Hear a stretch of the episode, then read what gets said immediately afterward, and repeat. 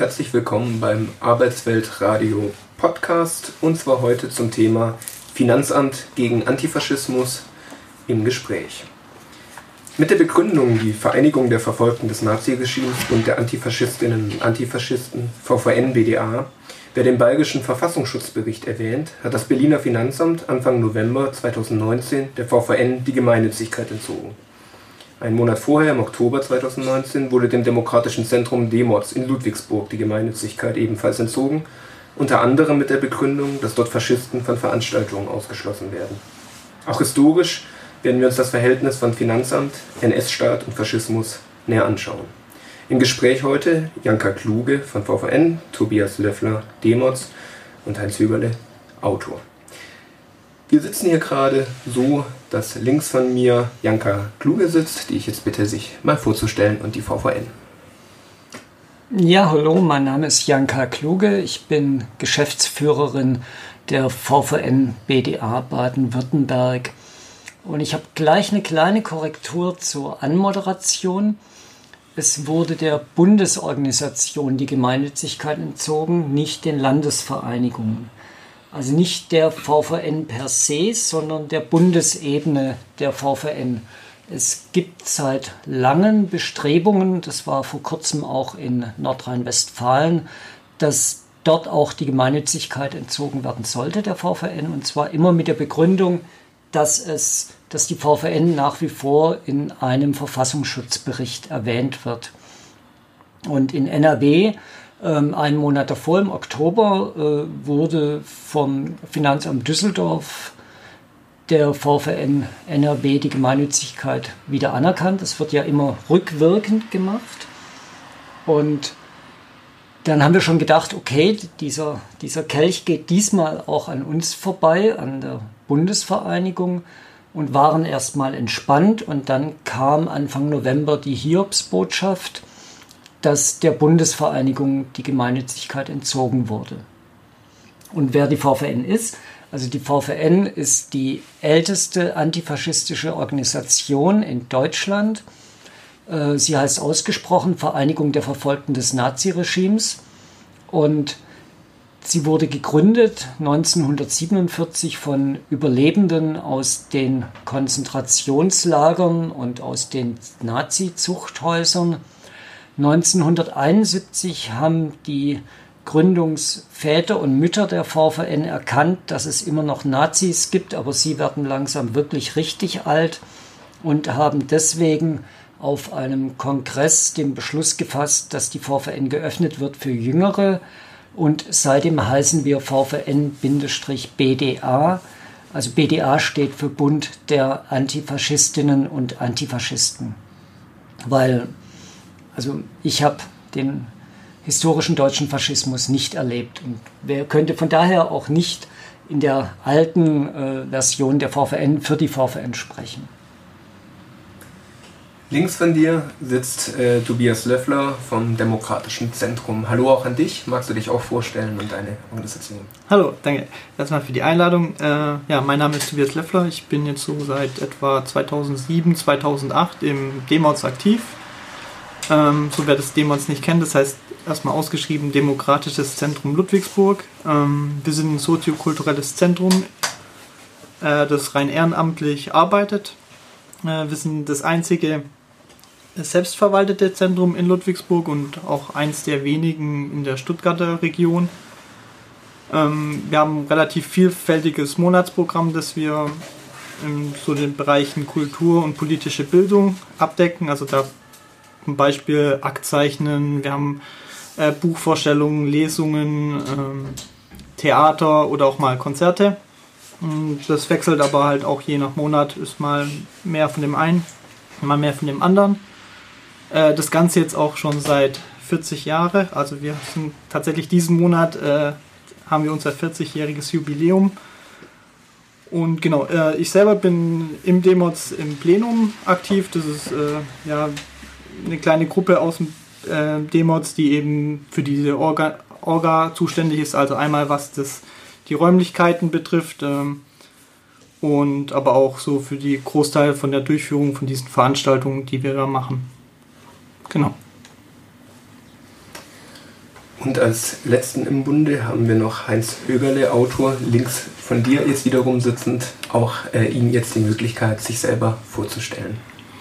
Naja, Autor, das ist so eine Nebenrolle.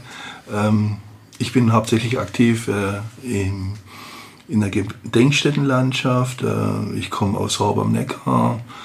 In Horb gab es sehr viele jüdische Gemeinden, also insgesamt sechs. Und wir haben dort zwei Gedenkstätten den jüdischen Betsaal in Horb und die ehemalige Synagoge in Rexingen. Rexingen war so eine Gemeinde, die, das ist die einzige Gemeinde, die es geschafft hat, äh, in einer größeren Gruppe aus Nazi-Deutschland zu fliehen und äh, nach Palästina in einer Gruppe auszuwandern.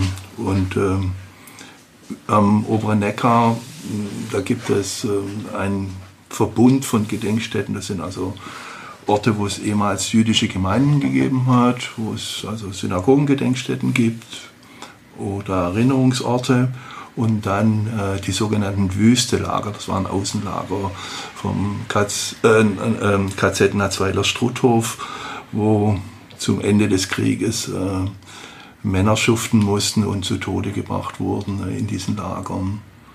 Und ähm, warum ich jetzt heute hier bin. Ich denke, wir, wir haben ein sehr wichtiges Projekt gemacht über die, die Ausraubung der jüdischen Familien. Das war über mehrere Jahre haben wir dazu geforscht, also Gedenkstätten in ganz Württemberg.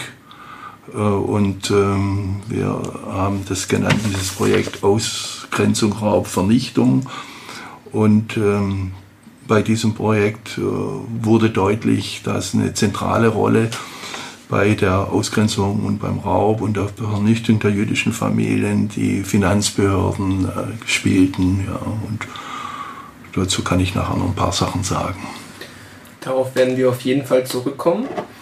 Janka, du hast mich schon korrigiert, dass nicht den einzelnen Landesverbänden, sondern dem Bundesverband die Gemeinnützigkeit entzogen wurde. Was heißt das für eure Arbeit? Wie existenziell oder nicht existenziell ähm, tut dieser Akt die VVN und ihre Arbeit bedrohen?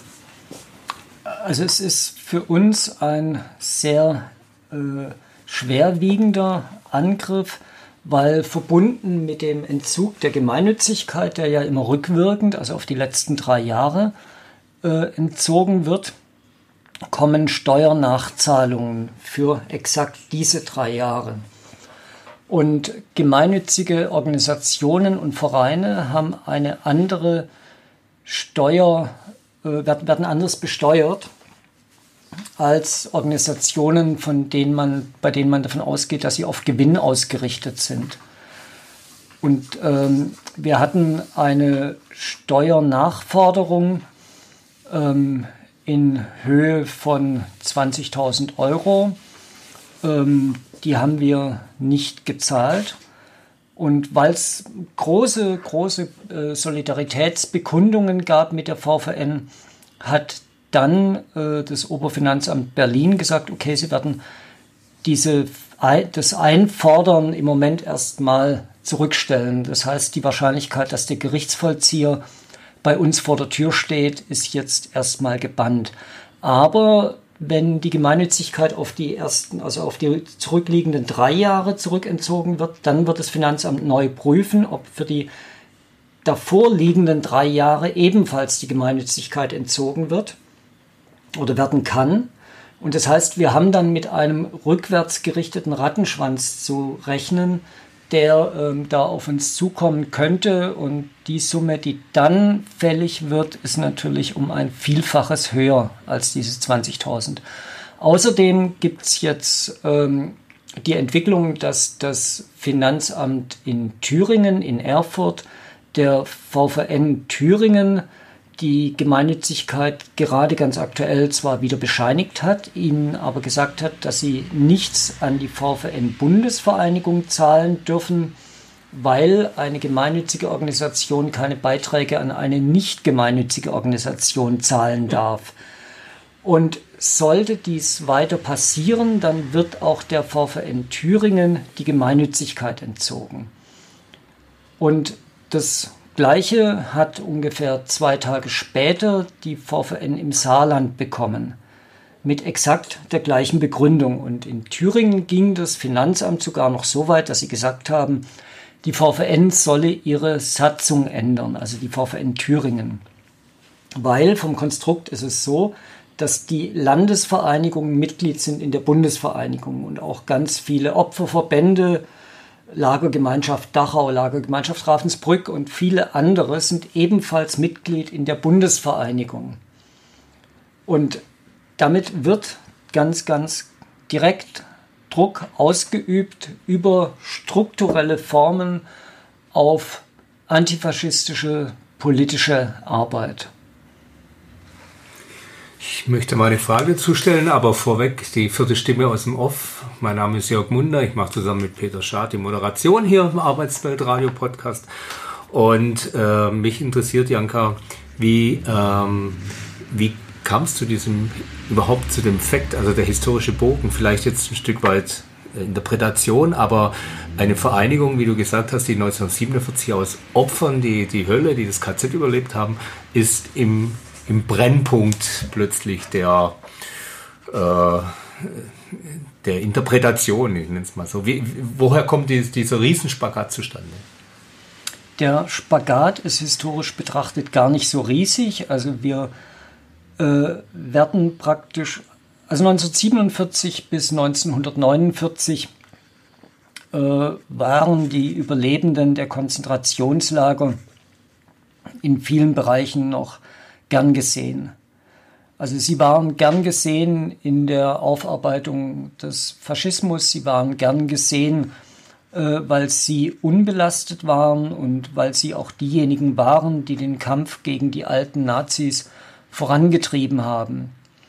Dann gab es aber eine historische Veränderung und diese Veränderung lässt sich am besten mit dem Kalten Krieg definieren. Und mit diesem Kalten Krieg waren auf einmal neue äh, Forderungen in der Politik da. Es ging auf einmal gegen den Osten und vielen von den Gründern und Gründerinnen der VVN wurde vorgeworfen, sie seien doch Kommunisten. Jetzt ist es so, dass die Kommunisten und Kommunistinnen einen sehr, sehr hohen Blutzoll gezahlt haben und dass sie im politischen Widerstand gegen den Faschismus sehr aktiv waren. Aber die VVN ist beileibe nicht nur von Kommunisten gegründet worden. Dann wurde im Verfahren im Zuge des KPD-Verbotsverfahrens 1957 auch ein Verbotsverfahren gegen die VVN geführt. Wir waren zeitweise in einigen Bundesländern verboten, analog zur KPD. Uns wurde dann vorgeworfen, wir seien eine kommunistische Tarnorganisation, also eine sogenannte Vorfeldorganisation. Und den Menschen in der VVN ginge es gar nicht um den Antifaschismus, sondern es ginge ihnen darum, eine kommunistische Ideologie voranzutreiben. 1968 Gründung der DKP als neue kommunistische Partei in der Bundesrepublik und damit wurde dann dieser Vorwurf an die VVN wieder etwas verändert. Es wurde jetzt gesagt, die VVN sei kommunistisch beeinflusst und seitdem, beziehungsweise praktisch seit 1950 werden wir vom Verfassungsschutz beobachtet.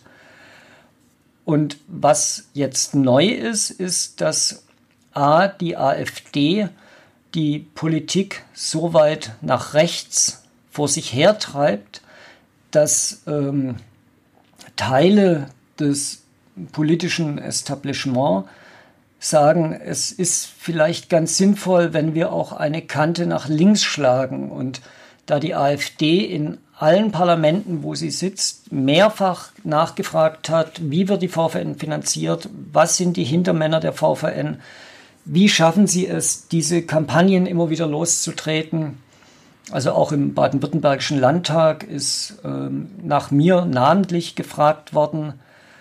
Und das zeigt, dass die, dass die AfD uns als ihre Gegner ausmacht.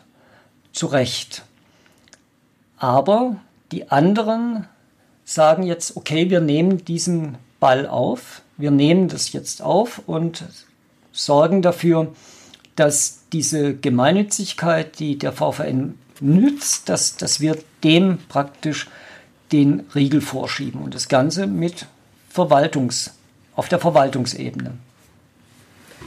Tobias, wir haben jetzt gerade gehört, wie sich das für die VVN darstellt. Jetzt ist das Demos natürlich von seiner Grundausstattung her auf einem ganz anderen Level. Ihr seid ein kleiner Verein, ihr seid lokal verwurzelt.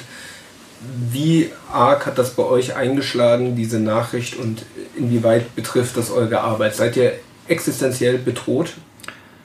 Also ähm, die Folgen der Aberkennung sind, da gibt es relativ viele. Es gibt so ein paar kleinere, die jetzt halt, sage ich mal, unschön sind. Ähm, das ist halt sowas zum Beispiel, dass man als nicht gemeinnützige oder nicht gemeinnütziger Verein mehr keine Spendenbescheinigungen mehr ausstellen kann. Ähm, es hat auch finanzielle Folgen. Ähm, da sind vor allem halt äh, Fördergelder zu nennen, die wir oder die an die Gemeinnützigkeit gebunden sind. Ähm, da haben wir einmal von, vom Land äh, Fördergelder gekriegt, als auch von der Stadt. Ähm, und auch Projektfördergelder, zum Beispiel von der Amadeo Antonio Stiftung, äh, wo wir, also wir tun einmal jährlich das Rock gegen Rechts oder Mut gegen Rechts Festival in Ludwigsburg mit organisieren und da haben wir zum Beispiel die letzten Jahre halt Fördergelder von der Amadeo Antonio Stiftung gekriegt, die jetzt eben halt äh, wegfallen, weil sie eben nicht mehr, also weil wir den Gemeinnützigkeitsstatus nicht mehr haben. Ähm, genau, bei uns ist es ein bisschen anders. Wir haben tatsächlich, da geht es um die letzten sechs Jahre schon, wo es uns rückwirkend jetzt aberkannt worden ist. Ähm, weil sich halt der letzte Bescheid einfach schon so, so weit rausgezögert hat, dass, ähm, dass es jetzt schon um sechs Jahre Zeitraum handelt. Ähm, ja, genau. Was natürlich noch dazu kommt, ähm, äh, ist, das ganze Thema nimmt natürlich sehr viel Zeit ein. Also es ist jetzt kein großes, äh, keine große Struktur, die das eben die, den Raum managt und äh, die ganzen Veranstaltungen organisiert. Und äh, ja, es sind doch halt sehr, sehr viele Stunden draufgegangen, eben sich mit diesem Gemeinnützigkeitssach auseinanderzusetzen, ähm, Interviews zu führen, irgendwo hinzugehen. Und äh, es hält uns natürlich von der Arbeit eigentlich ab, die wir eigentlich sonst machen würden. So, ähm, genau. Wir haben von Janka schon einen historischen Abschnitt gehört, dass die VVN also in ihrer Geschichte immer wieder äh, mit verschiedenen ähm, Urteilen äh, konfrontiert war über sich, über ihre politische Arbeit. Wie sieht das beim Demos aus? Kam das jetzt aus heiterem Himmel? Ist das eine neue Qualität für euch, wie eure Arbeit da torpediert wird? Oder reiht sich das ein in eine äh, Geschichte äh, der Schwierigkeiten, die ihr im demokratischen Zentrum habt? Also tatsächlich kam das für uns äh, sehr überraschend. Also wir haben diese Aber oder das Aberkennungsschreiben im Oktober letzten Jahres erhalten ähm, hatten eigentlich die Jahre davor nie groß Probleme mit der Gemeinnützigkeit. Ähm, also wenn es, dann waren es irgendwie so Kleinigkeiten, aber die waren dann relativ schnell geklärt. Also da gab es eigentlich tatsächlich nie irgendwelche Beanstandungen. Ähm, genau, und zu dieser Begründung, wie es dazu gekommen ist, äh, also das Finanzamt wirft uns eben vor, nicht mehr im Zweck der äh, politischen Bildung, also nicht mehr in geistiger Offenheit zu handeln. Ähm, das, das kommt so ein bisschen von dem Attack-Urteil, das Anfang des Jahres äh, gefällt worden ist. Und äh, also das Finanzamt in Ludwigsburg begründet es halt bei uns dadurch, dass wir einmal eine oder Veranstaltungen gemacht haben, die äh, antikapitalistisch äh, waren oder auch mal eine Koop also Kooperationsveranstaltung zum Thema Anarchismus und eben Sachen dann auch auf unserer Homepage zitiert hat, wie äh, Interesse an antifaschistischer Politik. Ähm, genau, das war so dieser eine Grund, diese, diese, also dieses Attack-Urteil und der zweite Grund, den du ja vorher auch schon mal genannt hast, äh, unsere Ausschlussklausel.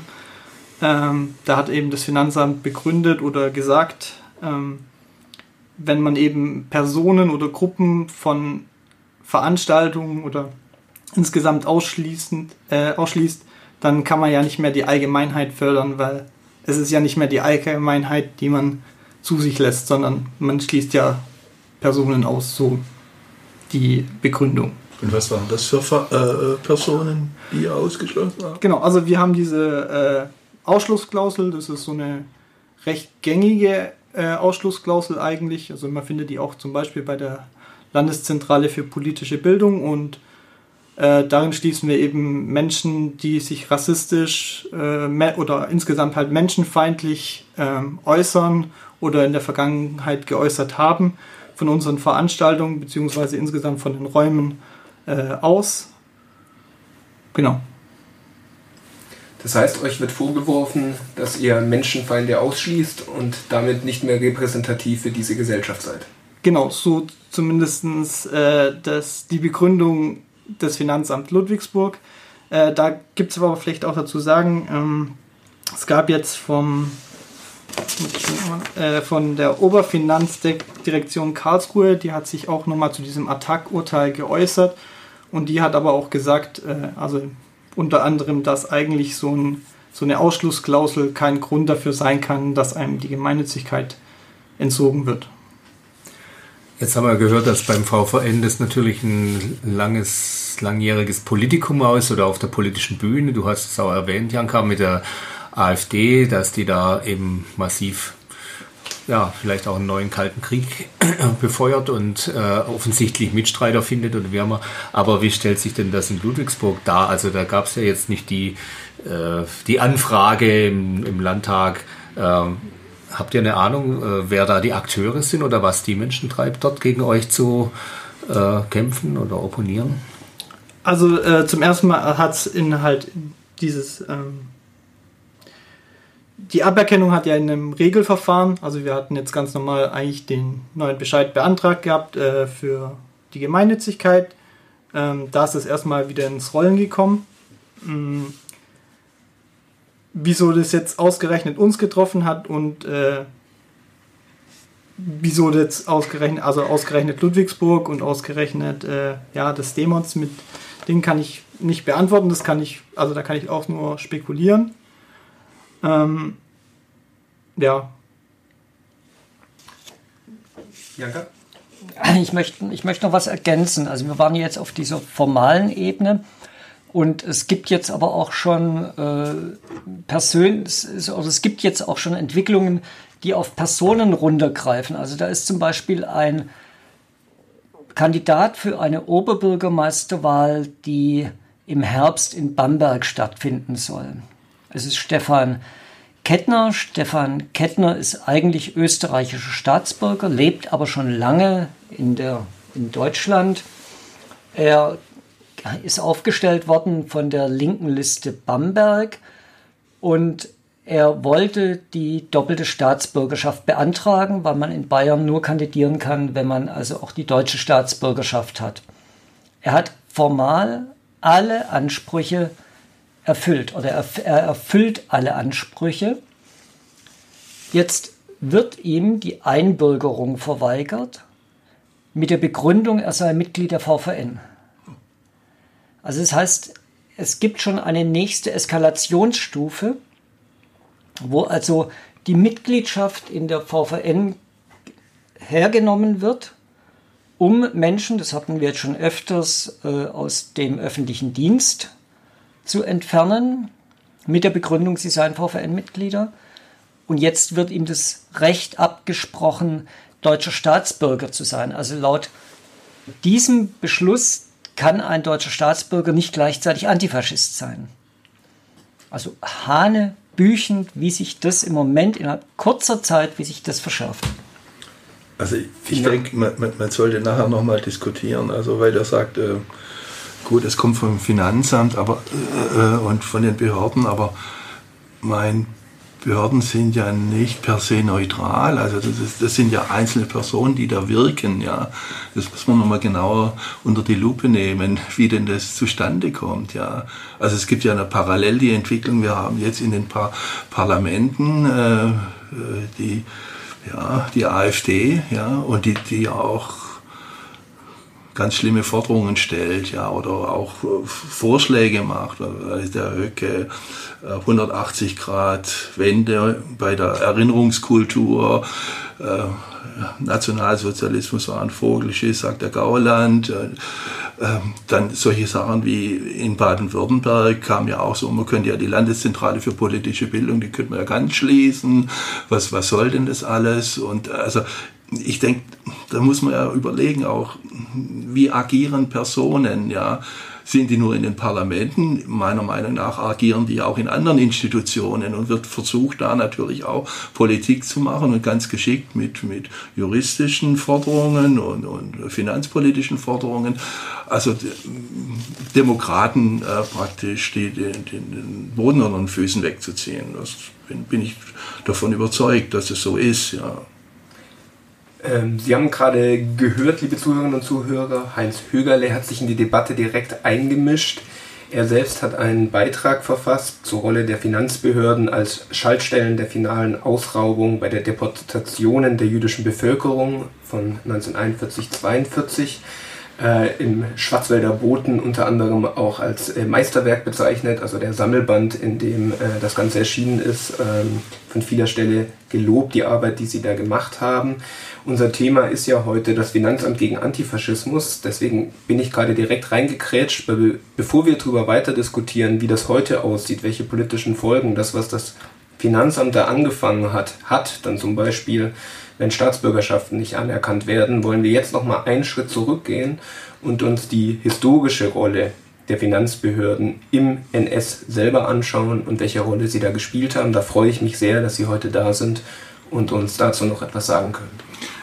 Ja, gut. Ähm, wir haben äh, die Gedenkstätten in Württemberg, also viele Gedenkstätten haben sich daran beteiligt, die dazu Forschungen gemacht haben, ein Band vorgelegt. Ähm, der sich damit beschäftigt, wie die Nazis denn vorgegangen sind gegen die jüdischen Familien zwischen 33 und 45. Wie hat man versucht, äh, sie materiell und dann auch wirklich in ihrer Existenz zu vernichten. Und ähm, ja, ähm, letztendlich, ich war einer von drei Herausgebern, habe das äh, so einen Rahmen gebildet, aber letztendlich waren das 28 Autorinnen und Autoren, die halt von ihren Orten her äh, dazu Beiträge geleistet haben und äh, Lokalgeschichte beschrieben haben. Und das ist interessant, dass das, so ein Werk gab es ja bisher in, in Baden-Württemberg nicht. In anderen Bundesländern ist man da viel weiter gewesen. Also zum Beispiel in Hessen, in Nordrhein-Westfalen ähm, hat man entsprechende äh, Publikationen und Ausstellungen schon gemacht und äh, ja, also wir haben äh, vier Jahre dran gearbeitet, haben damals gekämpft. Äh, ich habe äh, mit dem damaligen Finanzminister Nils Schmidt äh, darüber gesprochen. Wir hatten Akten gefunden vom Finanzamt Torb über die Vernichtung der jüdischen Familien, die uns so schockiert haben, dass wir, wir haben eine kleine Ausstellung gemacht und ich habe dann mich an den Nils Schmidt, Schmidt gewandt und habe gesagt, Sie sind der Oberste der Finanzbehörden. Das müsste man auch in Württemberg aufarbeiten. Und ja gut, letztendlich ähm, wurde das so nicht gemacht, wie wir es ursprünglich gedacht hatten.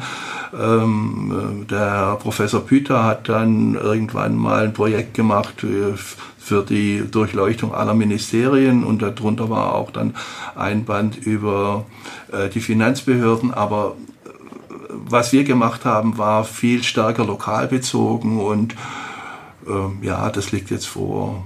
Aber jetzt nochmal zurück zu der Frage oder wie, die Entwicklung. Also man muss sagen, ähm, die Finanzbehörden waren ein ganz zentrales Instrument für die Nazis, äh, ja, die jüdischen Familien wirklich zu vernichten. Also das ging, begann 1933 schon, also mit mit Gesetzgebungen sofort Schlag auf Schlag. Am 1. Äh, April 33 war ja der Boykott von, von Geschäften, von Praxen, von Anwaltskanzleien, die jüdischen Familien gehört haben. Und dann gleich drauf auf diesen Boykott gab es ja dieses Gesetz zur Wiederherstellung des Berufsbeamtentums. Da hat man also gesagt, jemand, der jetzt zum Beispiel links ist, der kommunistisch oder wenn jemand Jude ist, dann kann er kein Beamter mehr sein. Und dieses Gesetz hat man dann ausgedehnt auf alle gesellschaftlichen Bereiche. Also es gibt ja dann gleich aus äh, von 1933 das ähm, Beispiele in Stuttgart, wo man ähm, eine Tänzerin aus dem Staatstheater rausgeworfen hat, weil, sie, weil man gesagt hat, sie sind Jüdin, ja, und sie konnte dann nicht mehr dort arbeiten, ja. Dann kam Gesetz über die Zulassung von Rechtsanwälten, also wenn du die gleichen Bedingungen, wenn du links bist, wenn du Jude bist, Jüdin bist. Und das, die Definition haben die Nazis vorgegeben, eine rassistische Definition. Ähm, dann kannst du kein Rechtsanwalt sein, dann kannst du kein, äh, kein, kein Kassenarzt sein und letztendlich dann auch 33 noch im Oktober gegen Journalisten. Niemand konnte mehr äh, als Journalist in einer Zeitung arbeiten, wenn sie nicht ganz spezifisch eine jüdische Zeitung war, wie die Nazis gesagt haben. Also nur an die jüdische Bevölkerung gewendet hat. Also wenn jemand zum Beispiel in Stuttgart in einer allgemeinen Zeitung als äh, gearbeitet hat und Jüdin oder Jude war, dann wurde er rausgeworfen. Ja. Und ähm, also das, das war so die, diese der Angriff auf die wirtschaftliche Existenz dieser Familien. Und ähm, das hat dazu geführt, dass ganz viele Menschen natürlich gemerkt haben, ich kann hier in Nazi-Deutschland gar nicht mehr bleiben und sich überlebt haben und dann aus Nazi-Deutschland geflohen sind, ausgewandert sind, emigriert sind. Und da hat man dann ein Instrument benutzt, was schon aus der Weimarer Republik bestanden hat, äh, die sogenannte Reichsfluchtsteuer. Die war damals eingeführt worden, äh, um äh, Kapitalflucht äh, zu verhindern. Und da hat man gesagt, also wenn jemand jetzt flieht aus Deutschland, hm, Früher war da die, die Grenze 200.000 Reichsmark. Wenn jemand ein Vermögen hatte, über 200.000 Reichsmark, dann musste Reichsfluchtsteuer zahlen und dann hat man das sofort runtergesetzt auf 50.000 Reichsmark, so dass der Kreis ganz groß geworden ist. Dann hat man Devisengesetze erlassen. Und ähm, wenn jemand dann, ähm, am Anfang ging das noch, konntest du, wenn du ein Vermögen hattest, konntest du das teilweise noch transferieren ins Ausland. Und dann haben die, die äh, Schraube immer stärker angezogen, sodass letztendlich Leute, die, also sagen wir so, nach 38 noch Deutschland verlassen konnten, bevor der Krieg begonnen hat, die sind meistens dann nur noch mit 10 Reichsmark aus Deutschland geflohen und das, ihr ganzes Vermögen kam unter Zwangsverwaltung und wurde dann von den Devisenstellen und den Finanzämtern verwaltet und letztendlich fiel es dann an den deutschen Staat. Aber äh, die, die die, die zentrale Rolle der Finanzbehörden ist, äh, hat dann angefangen, also mit der Vorbereitung der Pogromnacht äh, 38. Man kann feststellen, dass die Finanzämter schon im März 38 alles, alles Vermögen von jüdischen Vermö äh, Familien im Detail erfasst haben, so dass man ganz genau wusste, äh, was ist da zu holen. Und äh, dann kam die Pogromnacht, wo die Synagogen angezündet worden sind, nach dem Attentat von Herschel Greenspan in Paris. Und dann hat ja der Göring die sogenannte Sühneleistung von allen jüdischen Familien verlangt. Jeder, der also mehr besaß als 5000 Reichsmark an Vermögen, der musste von seinem Vermögen zuerst 20 Prozent und dann äh, haben wir es erhöht nochmal, weil man hatte schon, wusste schon, wie viel man braucht um den Krieg zu finanzieren. Und es kam nicht alles zusammen, dann haben wir es erhöht nochmal auf 25 Prozent ähm, seines Vermögens. Das war die sogenannte Sühneleistung oder Judenvermögensabgabe. Ja. Und äh, das hat dazu geführt, dass ähm, viele Familien gar nicht mehr die finanzielle Möglichkeit hatten, aus Deutschland äh, zu fliehen. Ja. Es ist einfach, äh, man konnte es nicht mehr finanzieren. Gleichzeitig war es auch so, die ganz viele jüdische Männer kamen nach dem 9. November 38 in die Konzentrationslager also ich weiß es hier von, von, von Hor, wo, wo, wo ich die Lokalgeschichte erforscht habe. Es waren allein 30 Männer, die nach Dachau gekommen sind, ja. Und von Dachau, dann hat man zu ihnen gesagt, so, du kommst jetzt frei, wenn du ähm, ähm, sofort Deutschland verlässt. Und wenn du nicht Deutschland verlässt, dann ähm, kommst du wieder ins Lager. Und die Absurdität war ja, sie kamen äh, frei und man hat sie nicht rausgelassen. Man hat dann sogar, also man hat, also die, bei den normalen Familien, also normale Familie, kleines Einkommen, vielleicht ein Geschäft und so weiter, ähm, die wurden da zugrunde gerichtet. Die, man durfte über, nach, nach der Pogromnacht 39 wurden alle ja, Gewerbescheine wurden zurückgegeben. Man weiß bis heute nicht, wie die jüdischen Familien überlebt haben. Aber in Dachau hat, sind Sachen, Sachen passiert.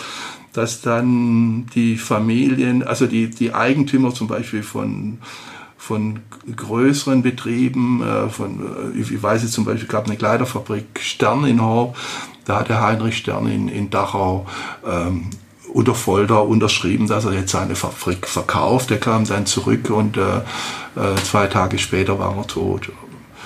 Ähm, aber die, die, die letzte große Rolle der Finanzbehörden war dann vor den Deportationen.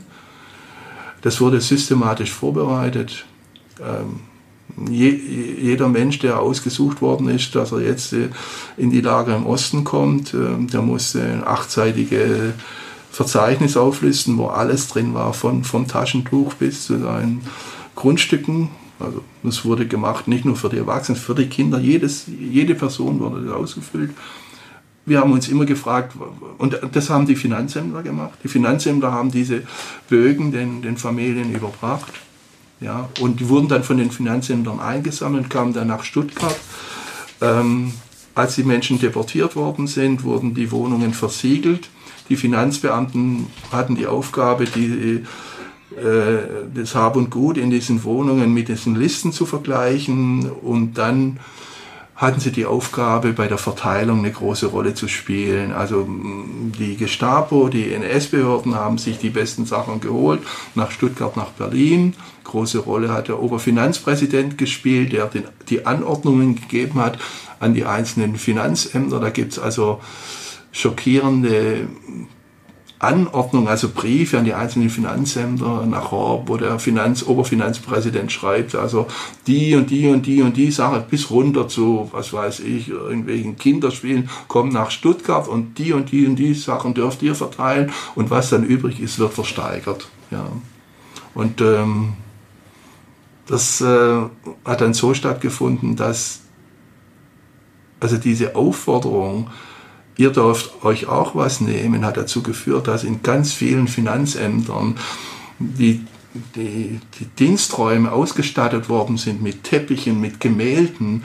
Wir wissen von allen Bezirksfinanzämtern in Stuttgart, die haben die die hatten so Bestellungen an das Oberfinanzpräsidium gerichtet, was sie alles haben wollen, ja. Und von denen kam, von allen Bezirksämtern kam, sie wollen jetzt ein Klavier haben für ihre Kantinen. Und die haben alle ihre, ihre Klaviere gekriegt, ja. Und, äh, ja, das, man muss,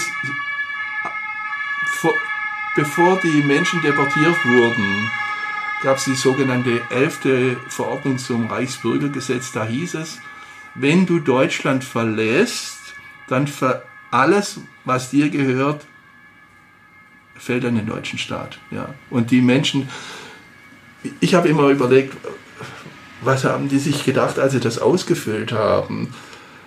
Ein normaler Mensch denkt vielleicht dann, wenn er das ausfüllt, wir haben ja so einen, so einen peniblen Staat, wir kommen jetzt weg und wenn wir wieder zurückkommen, dann wissen die, was uns gehört, dann kriegen wir vielleicht wieder was zurück.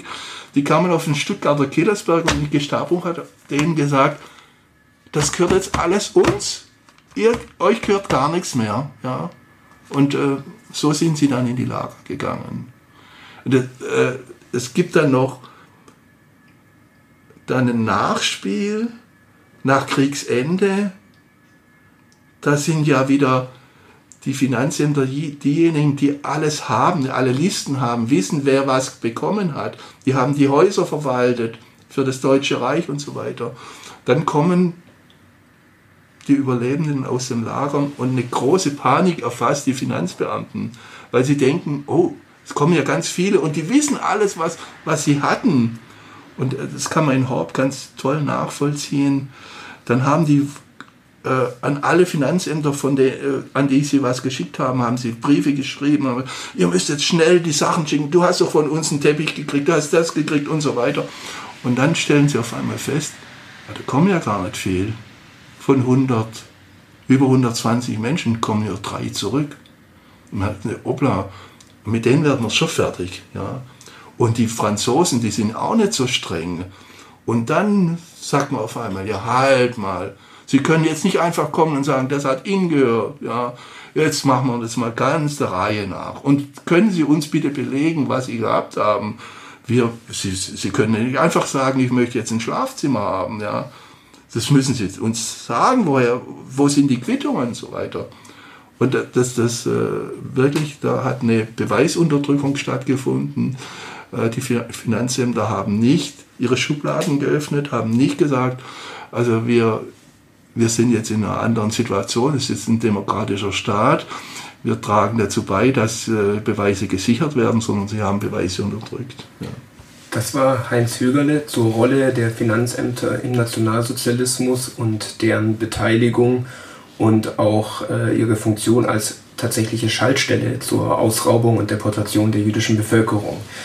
Vielen Dank dafür. Sie haben selber den Übergang gemacht zum heute demokratischen Staat und schon die unrühmliche Rolle der Finanzämter genannt, die also in der jungen Bundesrepublik äh, dann hier gespielt wurde, nämlich bei der Frage, wie mit den geraubten Gütern umgegangen wurde und äh, wie es darum stand, dass Jüdinnen und Juden, die die Shoah überlebt haben, wieder an ihre Güter kommen.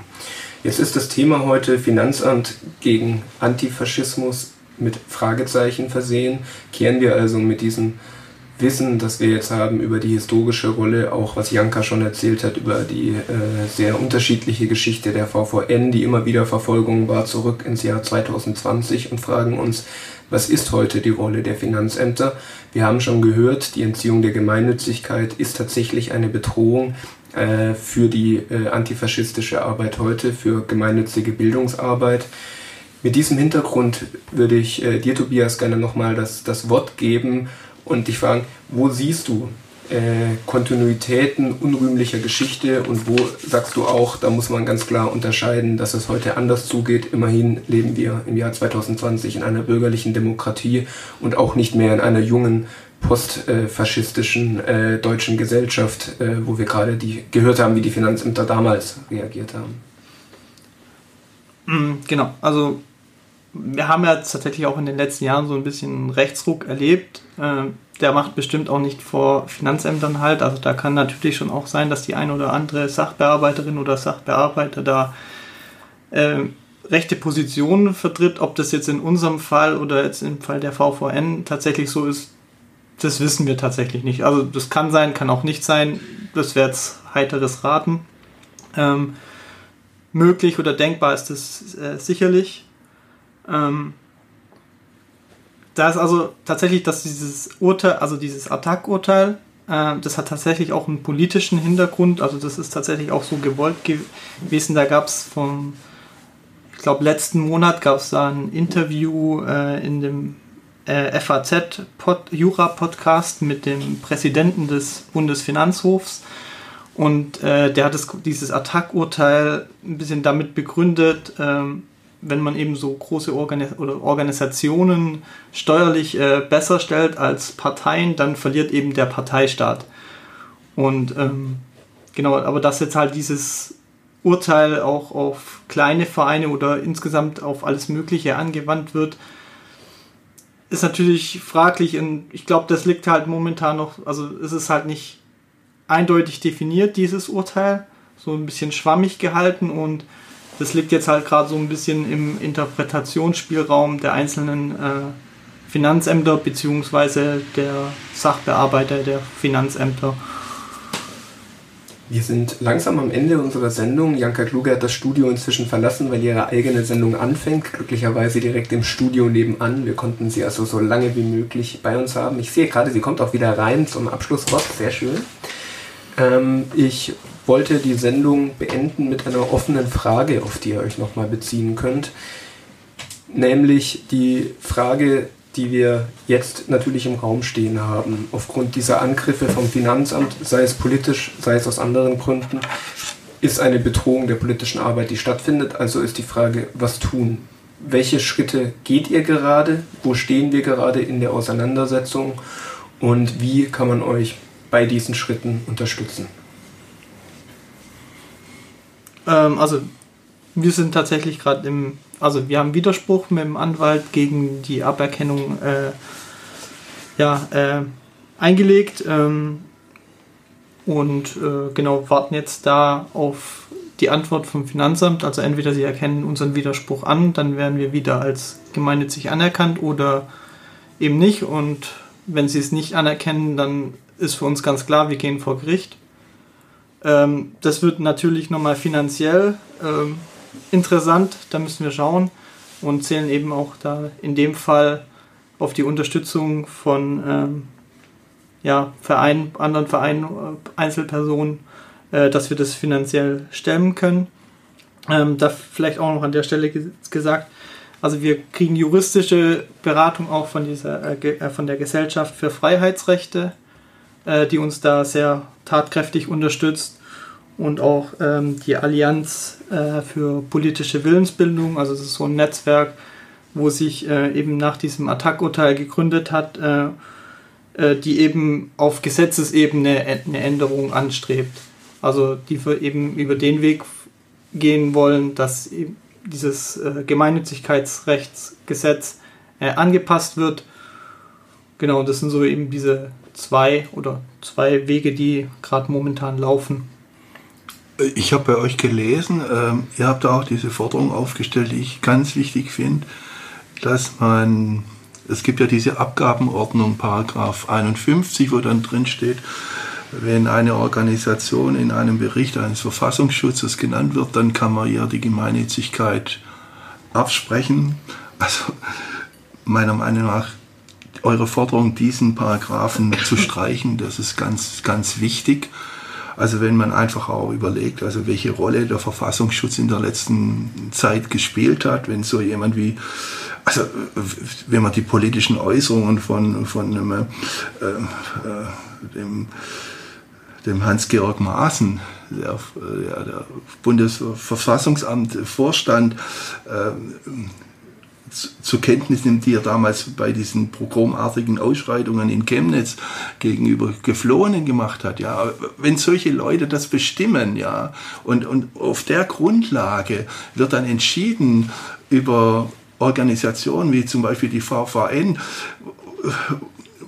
wenn man gleichzeitig sagt, man braucht, man hat Zeitzeugen sterben.